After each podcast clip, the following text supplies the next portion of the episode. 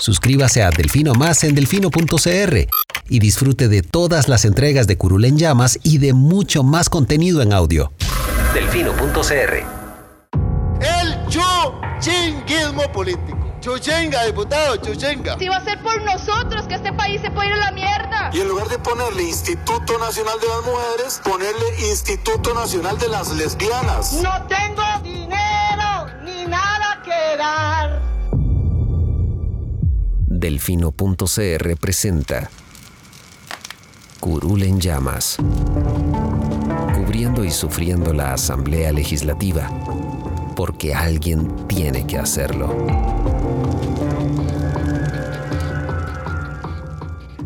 Hola queridos suscriptores de Delfino.cr, bienvenidos a un nuevo programa de Curul en Llamas, el podcast semanal donde les comentamos los temas más relevantes e irrelevantes de la Asamblea Legislativa. Les saluda Luis Madrigal desde el 27 de noviembre del 2020, como siempre en compañía, esta vez remota de... May, espero que todas y todos estén bien. Eh, sí, esta semana estamos por primera vez grabando en línea el podcast Creo que vamos a cerrar el audio, el, año grabando remoto, ¿no? Me parece que ya no vamos a tener más sesiones presenciales, es correcto. Ok, entonces nos escucharíamos presencialmente hasta el otro año, después de un mes de vacaciones que nos van a dar los diputados, gracias al Señor.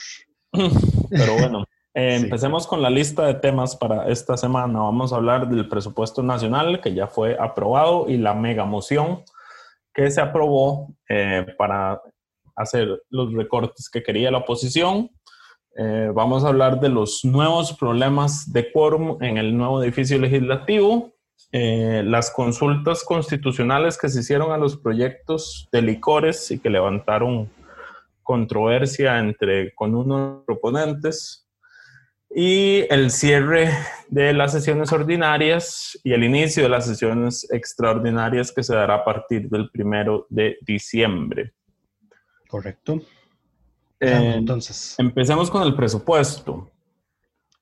Eh, bueno, se aprobó esta semana en primer debate el presupuesto nacional 2021. Ya les comentábamos en los reportes que, eh, bueno, la oposición decidió imponer su supermayoría. La oposición es 47 diputados. El PAC solo tiene 10.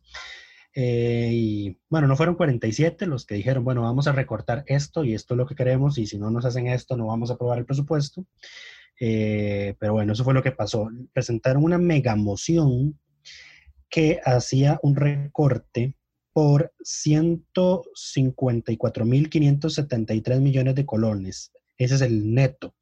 El bruto era por 192.043 millones de colones, pero esa mega moción hizo algunos incrementos de gastos por 37.469 millones.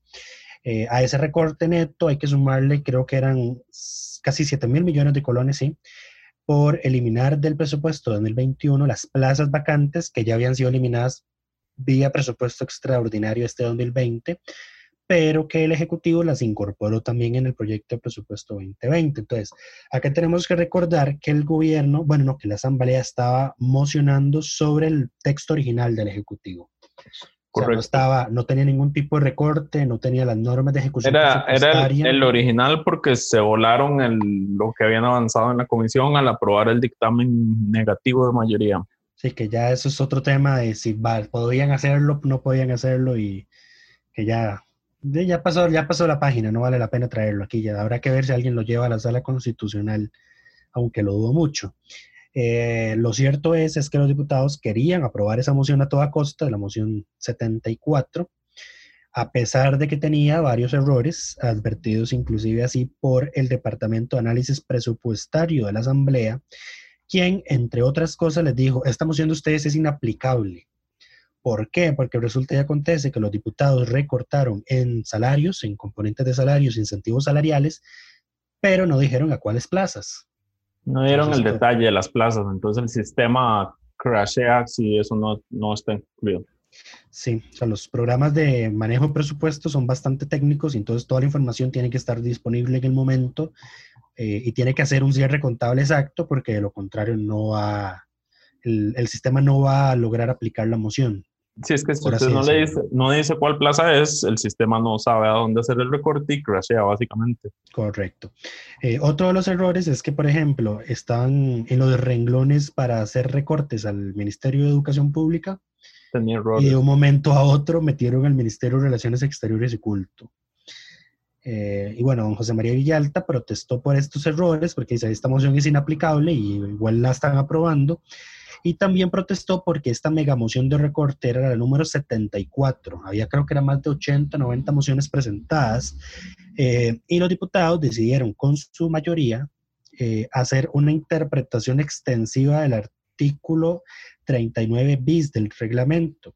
Ese artículo en la práctica lo que hacía hasta ese día era que si el presupuesto, digamos, no, el presupuesto no puede estar en un lugar que no sea el primero digamos que la ley de eh, patentes de Zarapiquí está en Lo que hace es que les permite ordenar la agenda en el, en, el, en el, orden que quieran, ¿no? Adelantar temas. No, porque, no, eso es una moción de posposición. Ok. Sí, pero vamos a ver. El, ese proyecto está en el lugar 20 y lo quieren ver de primero. Entonces pasan una moción, artículo 39 bis, y ven primero el proyecto número 20. Y le aplicaron esto a la moción. Eso es solo para proyectos de ley completos, no para mociones, o al menos así se entendía hasta ese día que se aprobó una moción para posponer las 73 mociones que había por delante. La moción fue aprobada, José María Villalta dijo, esto es una violación a la literalidad del artículo de lo que dice el reglamento. Eh, pero lo hacen como tienen mayoría y nada que hacer, ni modo. En fin, esa mega moción eh, solo les... Ahora, e, eso sí debería ir a la sala, digamos. Alguien debería consultar eso eh, nada más para que sentar el precedente. Sí, y saber si lo que se hizo está bien o está mal, como yo creo que estaba mal hecho. O sea, yo también soy de la tesis de que está mal hecho. Eso, a ver, si lo querían hacer bien, hubieran hecho una reforma al reglamento para poder hacer lo que querían hacer. A ver, tienen los votos para hacer las, eso. Las mociones se conocen con lo que se llama primero en tiempo, primero en derecho, salvo que sean textos sustitutivos. Eh, y obviamente esta moción no era una moción de texto sustitutivo. A pesar de que era una mega moción. A pesar de que era una mega moción. Ahora bien, eh, solo pegaron el brinco, digamos, el Tribunal Supremo de Elecciones y el Ministerio de Seguridad. Claro, pero también hay que recordar que la mega moción se presentó en el último minuto. Sí, fue, se presentó muy tarde, entonces fueron, digamos, que las únicas que pudieron reaccionar. Otras del todo no reaccionaron y ustedes se preguntarán por qué. Por ejemplo, el Ministerio de Cultura que le recortaron 1.500 millones. Eh, pues porque la oposición lo que hizo fue tomar algunos de los recortes a los que el Ministerio de Hacienda llegó a acuerdo con las distintas instituciones, pero en otros sí decidieron hacer sus recortes. Entonces, por ejemplo, en el caso del Ministerio de Cultura, que con el trámite en comisión sí hubo recortes polémicos, en este caso no fue así porque fue el recorte que el ministerio dijo, bueno, podemos recortar en esto y no vamos a tocar operación sensible a la institución. Además, el recorte en esta ocasión para cultura fue mucho menor que lo que le habían metido en, en comisión, ¿no? Creo que sí, porque andaba como por 3 mil millones el, el, recorte en comisión. Y este sí, esta vez fueron 1.500. 1.500 talladitos. Entonces, el, recorte, el recorte más grande se lo llevó el MEP, con 77.417 millones. Ahora, ahí está, por supuesto, todo el tema de las plazas de las cocineras. sí, que eso fue otro tema polémico. Eh, porque recordemos que el gobierno metió en este presupuesto 2.000 plazas fijas para cocineras del MEP, de modo que ellas no estuvieran contratadas por eh, las juntas de educación, que son designadas por las municipalidades, que en su mayoría están controladas por el Partido de Liberación Nacional, sino porque ya fueran funcionarios del MEP y que tuvieran que concursar por el servicio civil, etcétera. Eh, luego salió que en la convención colectiva que el gobierno negoció, bueno, que el MEP negoció con los sindicatos de educación, estaba precisamente que se incluyeran esas trabajadoras ya en planilla del MEP. Que digamos que sería lo lógico, o sea, porque ya eso terminan siendo trabajadoras del Estado, lo lógico sería que estuvieran trabajando en planilla del Estado, pero eh, bueno, eh, obviamente a la oposición no le gustó eso, a la mayoría, porque sí hubo mociones para restituir esas plazas. Eh, hubo una del diputado José María Villalta, la moción número 58, que inicialmente se aprobó para restituir esas plazas. Casi lo logra. Con la megamoción, y lo logró inicialmente, con 25 votos a favor y 18 en contra. Por 10 minutos. 14, hubo 14 ausentes. Eh, menos de 10 minutos después se aprobó una moción de revisión para repetir esa votación. Eh, algunos diputados que votaron a favor cambiaron su voto en contra, específicamente Eric Rodríguez Steller, Ivona Cuña Cabrera, don Roberto Thompson Chacón, Floria Segreda Zagot de Restauración y don Giovanni Gómez también de Restauración. Otros que estaban ausentes ingresaron y votaron en contra. Y otros que votaron a favor o en contra se fueron de la sesión. Entonces, la segunda vez que la moción fue votada quedó 19 a favor, 26 en contra y se rechazó. Luego había una moción igual de doña Shirley Díaz, la moción 71, que pretendía hacer lo mismo pero en esta ocasión el resultado fue igual, 19 a favor, 27 en contra, uno más que la moción anterior y 11 ausentes. Y entonces a las posicioneras del MEP les dieron y les quitaron sus esperanzas de tener una plaza fija en cuestión de 10 minutos, que decía yo en mi cuenta de Twitter, que me parece que es lo más descorazonado que han hecho los diputados en estos, en estos tres años. Mm, no estaría seguro. ¿Qué, otra cosa tan peor han, han hecho? Ya se me olvidó no, no, no, o sea, en este momento no tengo un ejemplo claro, pero tampoco es como que diga esto es lo peor que han hecho. Y hombre, son las esperanzas de un trabajo estable de 2.000 trabajadores. Pues vamos a ver, un poquito. Son las esperanzas de un concurso. Eh, sí. Esto fue el, lo que, el argumento que usó la oposición, que eh, se está usando justamente el argumento sentimental de darle estabilidad a estas trabajadoras. Eh, pero que en, la realidad esto tenía que salir a concurso del servicio civil y ellas, por supuesto, pueden concursar, pero no se les garantiza, digamos, la contratación, porque no, no son contrataciones directas al ser servicio civil, justamente. No, no pegó el argumento, digamos, de que metiéndolas en planilla del MEP hay un ahorro, más bien, anual, o al menos eso dice el ministerio, porque creo que la Nación sacó un reportaje que decía que el MEP había subestimado el impacto presupuestario que tenía incluir esas 2.000 plazas. No calculó los eh, beneficios como salario escolar y demás. Sí, pero eh, si no mal recuerdo de haber visto en esas mociones, esas plazas estaban siendo incorporadas solo por 11 meses, ni siquiera era por un año. Eh, entonces, por ejemplo, no es como que iban a tener anualidades. Y así entonces, eh, de todas maneras, las mociones, no, las mociones, las, las, plazas no se incluyeron. Y al final el presupuesto pasó de los 11 billones 448 mil 570 millones que propuso el gobierno inicialmente a 11 billones 287 mil 56 millones, que es un recorte del 1,41%, que sigue estando muy lejos de la meta de recorte del 1% del PIB, que yo no sé de dónde carajos se la sacó Liberación Nacional porque no estuvieron ni de cerca de tener ese recorte. Fue una ocurrencia eso, fue puro, puro discurso. Sí, por lo visto. Eh, pero bueno, mm, otra cosa que a mí inicialmente me desconcertó fue que el PAC votó estas mociones a pesar de que estaban malas, eh, de que eran inaplicables o de que tenían eh, recortes en los que no, no, estaban de acuerdo, por ejemplo. pero bueno, al final el fin mayor inicial era el proyecto se aprobara, porque el mensaje al mercado internacional que habría enviado el que la Asamblea rechazara el presupuesto, como pasó con Henry Mora, pues habría sido muy negativo. Habrían encarecido los préstamos. Y ahora estábamos viendo ahora en la madrugada unos gráficos que decía que, por ejemplo, que los bonos de Costa Rica en el mercado internacional habían recuperado considerablemente, pero no el 100% del precio que perdieron después de que fracasó la primera mesa de diálogo. Eh, después de esa mesa de diálogo, eh, se fueron, después del éxito de esta mesa de diálogo, si es que se le puede decir que es un éxito, pues todo, todo el mundo tiene sus opiniones distintas. Eh, los bonos fueron ahí recuperando levemente el precio que tenían antes de esa caída, de, esa, de ese primer fracaso. Pero bueno, eso fue lo que pasó con el presupuesto. Habrá que ver cuántos extraordinarios vamos a tener. el, nada más recordar que el presupuesto fue aprobado en primer y segundo debate esta semana. Eh, y que el presidente en este caso no tiene posibilidad de veto. El, el, presupuesto no es vetable, digamos. No es vetable, así como no es posible votarlo negativamente.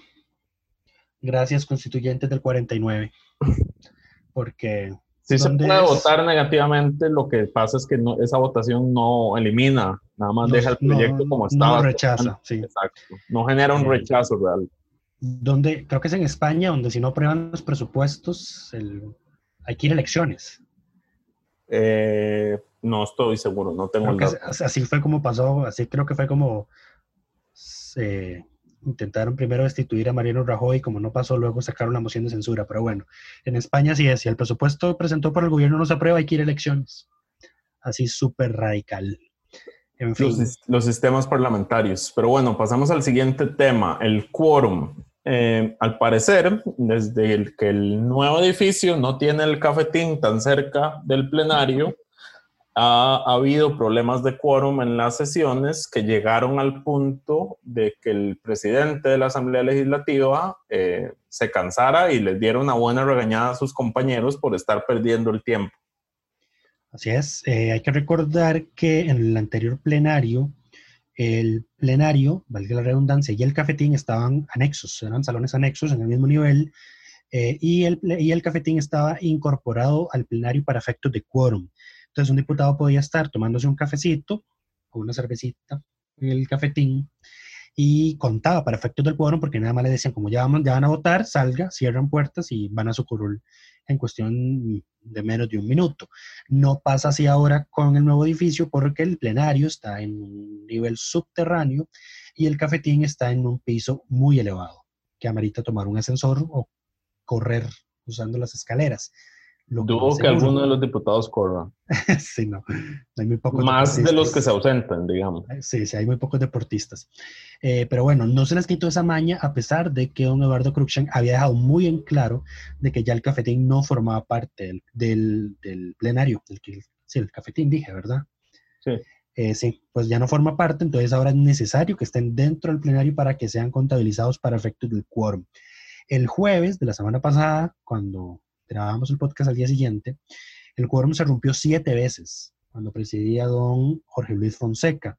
Recordemos, de eso, sí, no, recordémosle a la audiencia que cada vez que, que se rompe el quórum, o sea, cuando se dan cuenta que no hay quórum, el, el- quien preside tiene que decir no hay quórum, empieza, em, corre corre el el, tiempo reglamentario. corre el tiempo reglamentario, que son cinco minutos para que se restituya el quórum. Sí. Y a veces eh, hay diputados que en el diputado 38, por ejemplo, no entra hasta que faltan unos pocos segundos para que se venzan esos cinco minutos. Hay otras ocasiones en las que sí entran antes. Eh, pero el tema fue que a un, a un Eduardo, que de todas maneras él no estuvo en la sesión del jueves, estaba presidente don Jorge Luis Fonseca porque él no estaba.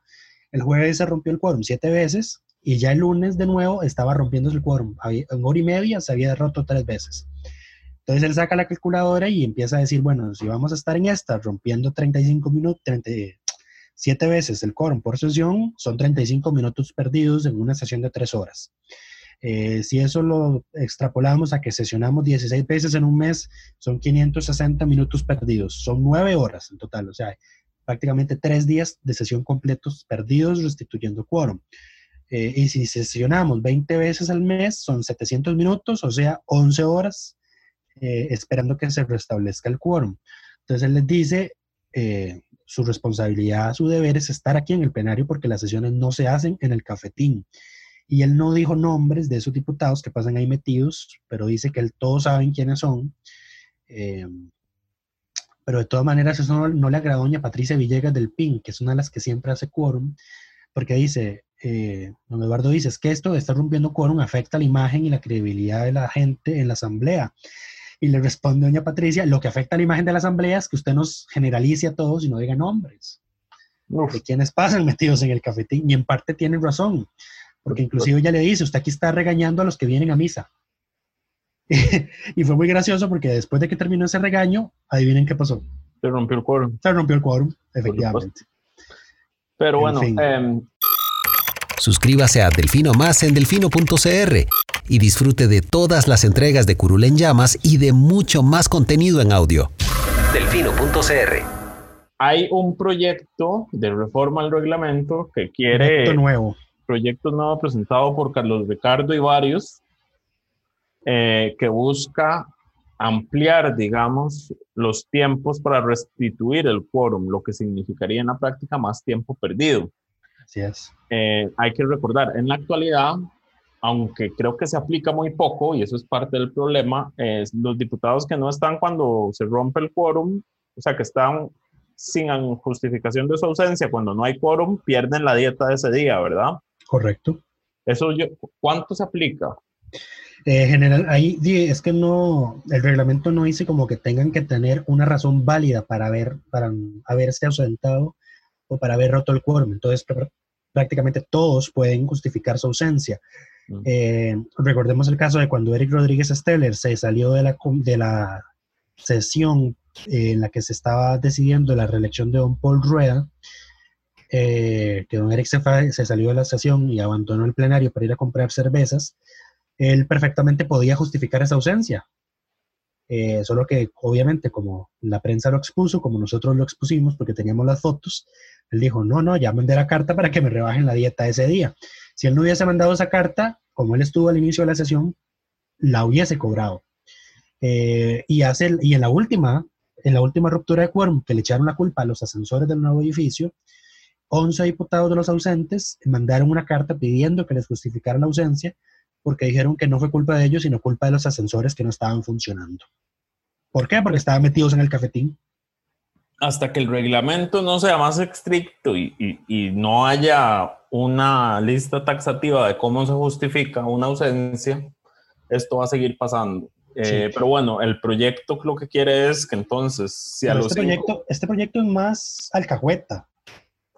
Todavía, porque lo que hace es que si a los cinco minutos no han regresado, se dan cinco minutos más y, los ausentes en esos primeros cinco minutos perderían la mitad de la dieta, me parece. Es correcto. y ya los que quedan ausentes sin justificación, los 10 minutos, perderían la dieta completa. Ahora, en términos prácticos, significa que los, las siete interrupciones de las que se quejaba Cruikshank, que eran 35 minutos, hubieran sido 70 minutos perdidos en una sola sesión. Eh, y ya quiero ver qué va a pasar cuando un diputado rompe quórum dos veces en una misma sesión. O sea, pierde, aunque sea, aunque, vamos a ver. ¿Pierde la dieta? No, pero sí, sí, vamos a ver. O sea, si, si no está los primeros cinco, pierde el 50. Eh, y se restituye la sesión, pero él ya perdió ese 50. Se rompe una segunda vez y él no está y no llega entre los 5.50. ¿Pierde el 50 del 50 que le quedó o pierde el 50 que le restó? Eso no lo aclara el proyecto, por ejemplo. sería un 50 de infinitum, va perdiendo la mitad.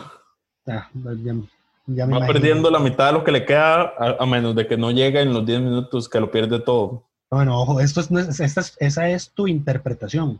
Yo sería más extremista. Eso es un chiste que estoy haciendo. Yo sería más extremista y diría, no, no, pierde también el otro 50 y ya se quedó sin dieta por ese día. Debería ser así, pero el proyecto, perder el proyecto debería clarificarlo. No habla de qué pasa cuando hay más de, de, dos rompimientos de quórum en una misma sesión. Sí, yo lo veo negativo porque esto no, es, no viene aparejado con un incremento en las horas de sesión, por ejemplo. Entonces, eh, van a ser rupturas de quórum de, en rupturas de quórum de 10 en 10 minutos, o sea, va a ser más tiempo perdido, menos avance en la agenda. Eh, y no estamos solucionando el tema que es por norma constitucional, que es la obligación de que haya 38 diputados al inicio, durante y al final de la sesión. Eso hay que cambiarlo. Sí, o sea, ya es hora de que veamos, por ejemplo, el caso de Chile, donde en Chile puede sesionar la Cámara de Diputados al mismo tiempo que están sesionando comisiones y que solo se requiere que los diputados estén en el plenario cuando van a votar. El que está bien y el que no, también. Eh, ya cada quien sabrá qué llega a votar y qué no llega a votar y qué se aprueba y qué no se aprueba. Ahora, su irresponsabilidad. Si aquí cambiara eso sería, sería un descaro, digamos. Tendríamos la mayor parte de las sesiones con 28 diputados. Eh, sí, pero vamos a ver, pero la idea es que puedan sesionar las comisiones al mismo tiempo, que nos va a hacer más difícil a la gente y a la prensa estar pendiente de todo lo que estés al mismo tiempo. Y puede ser, sí, eh, pero habría que ver inclusive qué comisiones sesionan, qué temas relevantes hay, eh, porque a veces en el plenario se habla mucha paja y hay diputados que hablan mucho rato y repiten los mismos argumentos durante los 10, 20 minutos que hablan, o, o se ponen a, hacer presentaciones en la nueva pantalla o a leer discursos. En fin, o sea, vamos a ver. a poner audios. Sí, ay no, es, muy poco lo valioso que se puede sacar de una intervención de plenario, o sea... Hay pocas, son pocas las que valen la pena. O sea, vamos a ver, eh, nosotros generalmente, casi siempre, publicamos los videos de las intervenciones valiosas. Y si ustedes no han visto un video en estos últimos cinco meses es porque no ha habido intervenciones valiosas. Salvo, la única que publicamos, la última que publicamos fue la, precisamente la regañada de don Eduardo al resto por estar metidos en el cafetín. Fue lo único valioso, que relevante que pasó, por ejemplo, ese día y lo que merecía destacar. Porque ya hay otros discursos que seas tonto, parece que son de campaña política, qué desgracia. Eh, es que ya empezó. Pero bueno, pasemos a los siguientes temas. Eh, ah, bueno, no, yo antes de pasar a los siguientes temas, a, mí me parece justamente que esta, este proyecto de reforma al reglamento lo que viene es a, atender, incluso a empeorar los síntomas y las consecuencias del, del, ausentismo en el plenario y no atender la, la, base del problema, que es lo que menciona Lucho.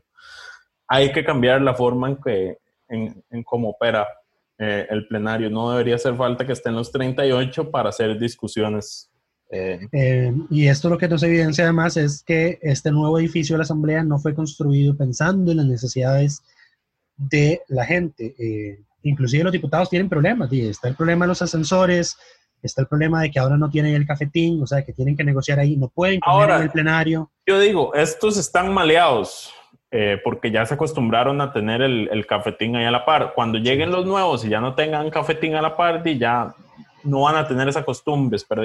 Habría que ver cuántos de esos maleados que fueron diputados antes y que también tenían el cafetín a la par llegan a ser diputados este 2022. Eso sí, pero bueno, ahora sí, pasando a los siguientes temas. Se presentaron la semana pasada les hablábamos de dos proyectos vinculados al tema del licor en Costa Rica. Uno que permitía el patrocinio de, empresas de licores, marcas de licores en eventos deportivos, y otro que era sobre la trazabilidad de los licores con alcohol por encima del 9%, me parece.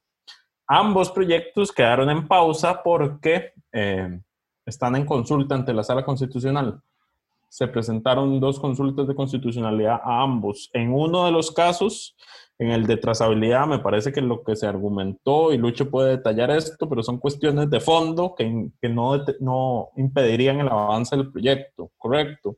Correcto, se está alegando violación al Tratado de Libre Comercio con los Estados Unidos y Centroamérica, se está alegando violación al derecho comunitario centroamericano en materia de etiquetado de alimentos con contenido alcohólico y mi favorita se está alegando violación a la libertad de empresa, que yo no entiendo cómo puede ser, eh, cómo puede violar la libertad de empresa exigir un etiquetado de licores. Eh, o sea, vamos a ver, si yo lo extrapolo libertad de empresa, que me obliguen a poner un etiquetado un licor, que lo que busca es combatir el contrabando, entiendo que están protegiendo la libertad de empresa de la empresa que está contrabandeando mis productos. Pero eso es, eso es, como cuando se argumenta que las, las etiquetas de prevención de fumado que, se, que se, se, obliga a poner en los paquetes limita la libertad de empresa de las, de las tabacaleras. no, no se sostienen esos argumentos, simplemente hay cosas que requieren por términos de salud pública no exacto, no se sostiene la intervención es y condiciones especiales, digamos, para la comercialización. A ver, a uno no le permiten vender cualquier tipo de medicamento, ocupa un registro médico para eso. Eso no viola la libertad de empresa. Eso no viola la libertad de empresa, exacto. Entonces, en este caso viene siendo lo mismo. Me parece que la consulta es nada más para atrasar eh, la aprobación del proyecto. Por quienes la presentan, efectivamente es para atrasar, no es para blindar el proyecto. Y yo creo eh, que... por ejemplo, la presenta Eric Rodríguez Steller, es la líder, a pesar de que le aprobaron su moción para sacar el, a las cervezas del etiquetado. Él siempre tan preocupado por sus cervezas. Em, pero bueno, porque también eh, hay, hay que tomar en cuenta que se viene el periodo de sesiones extraordinarias más largo de la historia reciente de este país, me parece. Ocho meses. Y el Ejecutivo no estaba del todo a favor de este proyecto. Em, no, algunas instituciones. Es que vamos a ver, hay que recordar que la idea inicial de este proyecto estaba muy embarrialada en temas de prensa, porque se decía que el sistema que quería que se impusiera con esta ley era de una empresa en la que tenía participación el expresidente José María Figueres, entonces que era un proyecto para beneficiarlo a él, etcétera, etcétera. Entonces, en el transcurso del trámite del proyecto se cambió a que sea una autorización al etiquetado y que tenga que ser el Ministerio de Hacienda quien haga un estudio definiendo cuál es el, mecanismo, el mejor mecanismo para implementarlo, eh, que obviamente amerita hacer un estudio técnico. Eh, y así es como se aprobó, así es como, como avanzó, digamos. Se aprobó el primer debate de esa forma. Eh, entonces ya por ese lado no podría alegarse beneficio al expresidente o alguna, o alguna empresa o algún mecanismo particular. Y el otro proyecto, que es el del patrocinio del licor en el deporte, esa es una consulta que impulsa don José María Villalta, eh, luego de que el proyecto fuese aprobado en primer debate, todo bien, pero con un trámite previo cuestionable. ¿Y qué fue lo que ocurrió? Don José María había dejado clara su intención de presentar mociones de reiteración.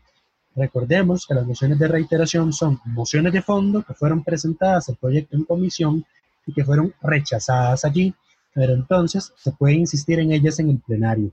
A don José María le rechazaron mociones en comisión, él quería insistirlas en el plenario y así lo comunicó para que el proyecto no fuera votado en primer debate. ¿Qué hizo, el, eh, ¿qué hizo quienes impulsaban este proyecto? Y específicamente el presidente don Jorge Luis Fonseca se presentó una moción para dispensar de trámites el proyecto, eh, se aprobó una moción de texto sustitutivo y el proyecto se aprobó en primer debate. Pues el problema, que la moción de dispensa de trámite lo que hace es dispensar un proyecto del trámite de comisión. Y para el caso en específico, el proyecto ya había sido dispensado del trámite de comisión. Pues ya esa era una etapa fenecida, no podía volverse a ese momento, no había forma. Entonces, don José María está alegando ante la sala, y con justa razón, de que por querer apresuradamente aprobar este proyecto, eh, se pasó por encima del reglamento, se pasó por, por encima de su derecho de enmienda eh, y que por ende eso es un, es un, vicio de procedimiento que haría el trámite eh, inconstitucional. De comprobarse, de la sala darle la razón a don José María, esto sería un problema muy grande para el proyecto porque implicaría que ese trámite fue nulo. Recordemos que cuando la sala declara vicio de procedimiento, esos son sentencias que sí tienen efecto vinculante. O sea, hay que corregir el error. Hay que corregir si es que es corregible, porque hay errores de procedimiento que no son corregibles, el proyecto hay que archivarlo. Eh, y también, ya, pero ya esto fue de fondo, alegan que el proyecto viola el derecho a la salud de los niños, que no entiendo por qué, si el proyecto es claro al señalar de que no se va a permitir el patrocinio de licor en eventos deportivos donde haya niños o estén dirigidos a niños. Yo no entiendo por qué es alegato, pero bueno. Sí, eh, el, uno de los eh, diputados que impulsa este proyecto, que es don Erwin Macis del, del PUSC, eh, tuvo una muy penosa intervención en el plenario reclamando a quienes, a quienes pusieron esta consulta. Fue tan, fue de tan bajo nivel que, digamos, se dejó decir que por qué se presentó la consulta entre el primer debate y el segundo debate y no se esperó al segundo debate para presentarse la consulta, lo cual, eh, a ver, José María Villalta, que fue el, es el autor intelectual de la consulta, claramente, muy decentemente le dijo, di, porque así es como es el procedimiento. Las consultas eh, eh, facultativas de, de constitucionalidad se tienen que presentar después del primer debate y antes del segundo debate. No hay ningún otro momento. Ya después de eso, por aprobada la ley, sería una acción de inconstitucionalidad lo que habría que presentar. Correcto. Eh, y yo no sé, no, no sé si Erwin es que nada más estaba usando retórica o si realmente es tan bruto que no sabe. no, no, eh, efectivamente él no sabe. Porque yo, o sea, vamos a ver, que, que él no sepa esto a estas alturas del cuatrienio es inaceptable y así se lo puse yo en Twitter. Y entonces él dijo, no me excuso por mi error, porque sí fue un error. Eh, lo que me molesta es que se frene el proyecto que es necesario para la reactivación económica. Hay una molestia oculta ahí que él no expresa, un motivo para molestarse por la consulta. Y es que el Ministerio de Salud está en contra de este proyecto de ley eh, y él preveía que no iba a ser convocado a la agenda de sesiones extraordinarias, como efectivamente no pasó. No, no, va a salir en los próximos ocho meses. Ahora, eso también es exagerar, porque a ver, se puede negociar para que lo incluyan, si quisieran. Sí. Eh, y Erwin, digamos, eh, puede ver si se pedirle- impone, si se impone puede Hacienda o Salud. pedirle, puede pedirle a su fracción que haga la negociación para que se le incluya este proyecto. Sí, pero es que el PUSC no negocia, el PUSC chantajea. Es que ese es el problema. Eh, y vamos a ver, y recordemos que se puede decir que Don Erwin junto con María Vita son de la facción son- PUSC buena, Son de lo- del, que del no, lado... que no, sí, que no usan el chantaje como arma política. a no son del, lado, resto. oscu- no son del lado oscuro del PUSC. Sí, exactamente.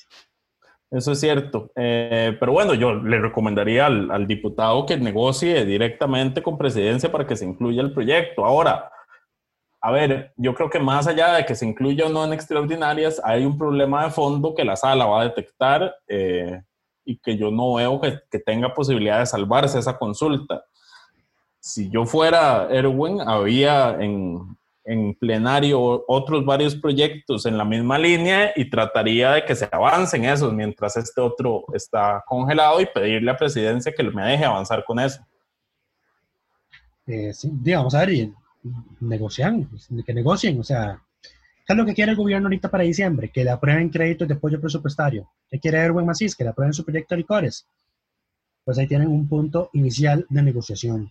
Yo le doy mi voto a los créditos de apoyo presupuestario si usted me, po- si usted me convoca y me promete no vetar el proyecto de licores, el deporte, por ejemplo. Sí, ahora, eh, eh, a ver, siendo completamente sincero, yo realmente no le veo un problema de fondo al- al- a lo que propone el proyecto. Eh, que las empresas que venden licores puedan patrocinar eh, eventos deportivos es algo que se da en todo el mundo, digamos, no es cosa extraña. Eh, no hay ningún negocio oscuro detrás de esto. Eh, Además, quien niegue eh, que en este país hay una cu- cultura de consumo de licor está negando la realidad. No van a Yo, consumir más o menos solo porque aparezca en la camisa de un equipo deportivo. Correcto. Em, y al final, el impuesto que se está creando por este patrocinio, pues va dirigido al propio, al propio deporte, o sea, para beneficiar deporte de jóvenes, niños. Va al Comité Olímpico Nacional y a, las, y a los comités cantonales de deporte, eh, que es inversión social, que es la primera en ser sacrificada en tiempos de crisis fiscal. Entonces, si te están dando una fuente de financiamiento por ese lado para, no, para que no tengas que, correr, que, que recortar en esas áreas, pues tomala, no seas idiota y tomala, aprobala. Cierto, cierto. La, la oposición a este proyecto me parece más ideológica que otra cosa. Es una cuestión de las empresas eh, de licores son, demas- son demasiado grandes y fuertes. eh, no queremos que FIFCO patrocine el deporte en este país. Eso, de eso se trata. Eso es lo que, lo que motiva a Villalta realmente. Eh, pues sí, Em, nada más que agregar al respecto. En fin, Pero bueno. eh, estos proyectos, hay, hay un problema, creo que no, en realidad no hay problema. Creo que estos proyectos ya fueron revisados por la comisión de redacción después de su primer debate. Entonces no va a pasar lo que pasó con el proyecto de pesca de arrastre, que el proyecto de pesca de arrastre se había aprobado en primer debate, se mandó a consulta a la sala y entraron las extraordinarias y el gobierno nunca lo convocó. Como no lo convocó, la comisión de redacción no pudo revisar el texto aprobado en primer debate y sin ese texto el expediente no estaba completo y por ende no se podía mandar a la sala hasta que volvieran a hacer sesiones ordinarias. Ahora, creo que estos proyectos, si fueron revisados por la comisión, entonces sí serían mandados a la sala, se pueden eh, enviar de una vez. se pueden enviar de una vez y entonces eh, no habría ningún impedimento de que la sala se pronuncie dentro del plazo que tiene para hacerlo. Bueno, tenían hasta hoy para enviarlo, porque recordemos que el lunes es feriado. Correcto, sí.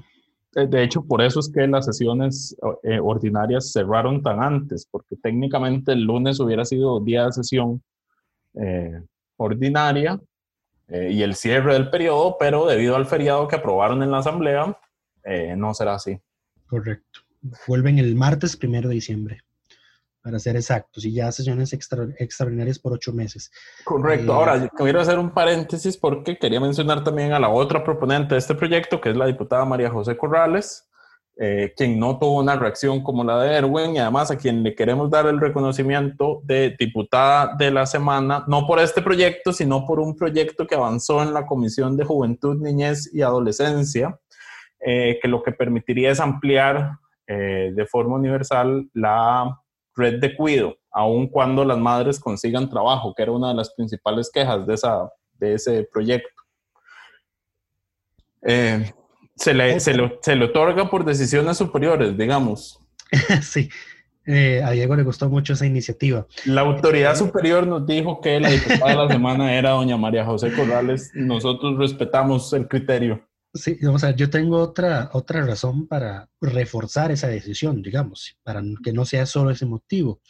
Eh, doña eh, María José, como presidenta de la Comisión de Juventud, Niñez y Adolescencia, fue la que impulsó el texto sustitutivo que hizo menos gravoso el proyecto del bloque Provida que pretende reconocerle derechos al no nacido. Eh, recordemos que en esa versión inicial del texto eh, se le daban más derechos al feto, al cigoto, eh, etcétera, eh, por encima de la mujer, de la persona embarazada. aunque doña Paola presentó como 40 mociones para cambiar eso, ninguna se la aprobó, pero sí aprobaron una moción de doña María José para hacer menos gravoso ese texto. Aún tiene sus cositas que pueden solucionarse con mociones 137, pero ella logró hacer menos, menos, menos duro ese texto. Entonces también hay otro motivo ahí para, para reforzar esa designación. No, yo creo que la diputada ha sido también muy buena con, con su agenda. A ver, ella está muy metida en el tema de deporte, eh, juventud, niñez, eh, y ha sabido, ha sabido sacar sus proyectos eh, en, en, esa línea. Con Crucitas, sí, pero ahí nada avanza, digamos. Con Crucitas nada avanza y nada va a avanzar en este país nunca. creo que podemos darlo por perdido tampoco lo convocaron a las sesiones extraordinarias, según estoy viendo acá. y creo que, bueno, ya podemos hablar de sesiones extraordinarias. Ahora sí, para cerrar la... Ah, bueno, no, antes, un último tema, Mario, antes de hablar de las sesiones extraordinarias y lo que se viene para este... Eh, a ver, estos 43 proyectos que se convocaron no van a ser la agenda de todo el periodo, pero es el inicio de... Eh, hubo un diputado eh, que Lucha ahorita me va a recortar el nombre, que llenó de emociones el proyecto que buscaba quitarle gasolina, los, la los beneficios de gasolina a los diputados. Oscar Mauricio Cascante Cascante, electo por el partido Unidad Social Cristiana por la provincia de Punta Arenas. Sí, él metió como más de 43 mociones, eh, algunas con sentido, algunas otras irracionales. Básicamente él bloqueó el proyecto de mociones, hay que ver eh, cuál es su intención real, si quiere realmente que se mejoren algunos aspectos o si nada más quiere trabar eh, el avance de este proceso. yo me inclino por trabar el proceso porque no quiere renunciar a su gasolina, específicamente inclusive presentó mociones. Presentó una moción para que los, de las costas no se les quite, solo a los del área metropolitana. Ajá, y hay algo así, hay algo así llamado eh, legislación en beneficio propio y es un delito, por cierto, tipificado en la ley contra la corrupción y el enriquecimiento ilícito por si alguien se la quisiera recordar. Correcto, pero bueno, eh, ahora sí, hablemos de las sesiones extraordinarias. Hoy mandaron el decreto de convocatoria, como ya bien dijo May, son 43 proyectos inicialmente. El Ejecutivo dijo que va a darle prioridad a los proyectos que enmarcan acuerdos adoptados por la Mesa de Diálogo Multisectorial, eh, a la recuperación económica, generación de empleo, iniciativas para los sectores pesquero, agroproductivo y desarrollo territorial y tres proyectos para combatir la violencia contra la mujer que no se convocó, que es lo relevante, se podría decir. No se convocó la ley de empleo público porque dice el gobierno que va a dar una semana de tiempo para que los partidos y el gobierno puedan negociar las mociones que se van a aprobar en la comisión, que ya está dictaminado, pero ahora vienen las mociones 137. Em, no se convocó el proyecto sobre cáñamo industrial ni cannabis medicinal y no se convocó la reforma a la ley de contratación administrativa que impulsa la Contraloría porque el Ejecutivo lo está supeditando a que primero se apruebe la reestructuración del INA que impulsó el ahora ministro de Comercio Exterior. Andrés Valenciano. Don Andrés Valenciano, gracias, porque se me había olvidado el nombre. Em, vamos a ver, si convocaron la ley de aguas que impulsa doña Paola Vega, la vetada reforma a la ley de órganos, que ya les comentábamos de eso en los reportes. Em, se convocaron algunos convenios internacionales en materia de intercambio de información hacendaria y de tributación, minería de avangares, que está en consulta ante la sala, la creación de un impuesto a los cobros judiciales para mejorar ese servicio, el polígrafo para los policías, el impuesto a la ropa americana para financiar la lectura, la ley de impuestos a los vapeadores y cigarrillos electrónicos. Em, ¿Qué más se convocó relevante? Está convocado el proyecto del, quitarle la gasolina a los diputados. Muchas gracias. Em, ¿Qué más? La ley de reactivación y reforzamiento de la red de cuidado infantil, que era el proyecto por el que le dábamos el título de la semana a doña María José Corrales. Y bueno, hay otros ahí, en los proyectos de dirigidos hacia la mujer, Ley Vivas Nos Queremos, que es un proyecto de la sociedad civil, Ley para ampliar el femicidio, eh, Ley para establecer el femicidio ampliado, y hay un crédito, eh, obviamente los créditos de apoyo presupuestario que el gobierno quiere que se dictaminen, que se aprueben ahorita a finales de diciembre para usarlos el otro año. Correcto. Em, con eso estamos, me parece. Por, eso estaríamos por esta semana. Esta semana nada más recordar que esta primera lista es, es solo lo que se va a empezar a ver. No se extrañen de que empiecen a llegar los decretos con modificaciones que meten y sacan proyectos de un día para otro. Es completamente normal. Eh, a, ver, hay que esperar también la reacción de los diputados. El gobierno ha dicho, eh, esta agenda inicial está dirigida por lo que salió de la mesa de diálogo eh, de lo que ahí se trabajó. Y, bueno, los diputados han en su mayoría manifestado su disconformidad con esa mesa y con los resultados de esa mesa. Entonces, sí, sí, pero ellos dijeron que no querían participar, entonces que no estén jodiendo con lo que salió de ahí, porque no quisieron estar, ahora no jodan. Sí, pero bueno, ahora hay que esperar la reacción de los diputados que también van a decir como, bueno, está bien esto, pero queremos esto o esto no. Entonces hay, hay, que esperar la negociación política en cuanto a los proyectos. Yo esperaría que de aquí al, al martes probablemente ya haya cambios en esta lista de proyectos. Yo lo que esperaría es un cambio en el Ministerio de la Presidencia. Eh, eso lo esperamos desde hace mucho, pero Prieto sigue eh, aferrado. Yo creo que aquí pasa lo que pasa con muchas otras instituciones públicas, que la gente dice es que el jerarca se tiene que ir, pero ¿y, y después qué? O sea, ¿y, quién viene? ¿Quién, ¿Quién va a venir a comerse esta bronca? Como con el AYA. Exacto, es como saquemos a Yamilet, ok, ¿y a quién pones?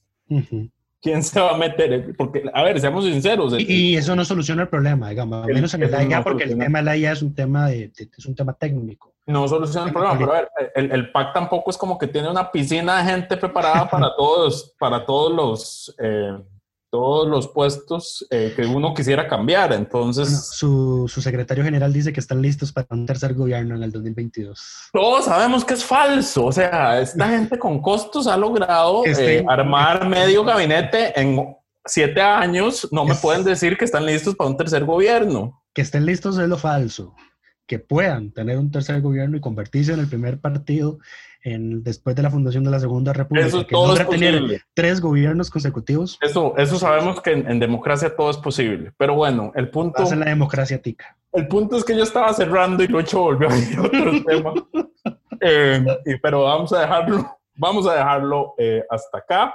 Muchísimas gracias a todas y todos por acompañarnos y esperamos eh, que nos escuchemos la próxima semana. Hasta luego.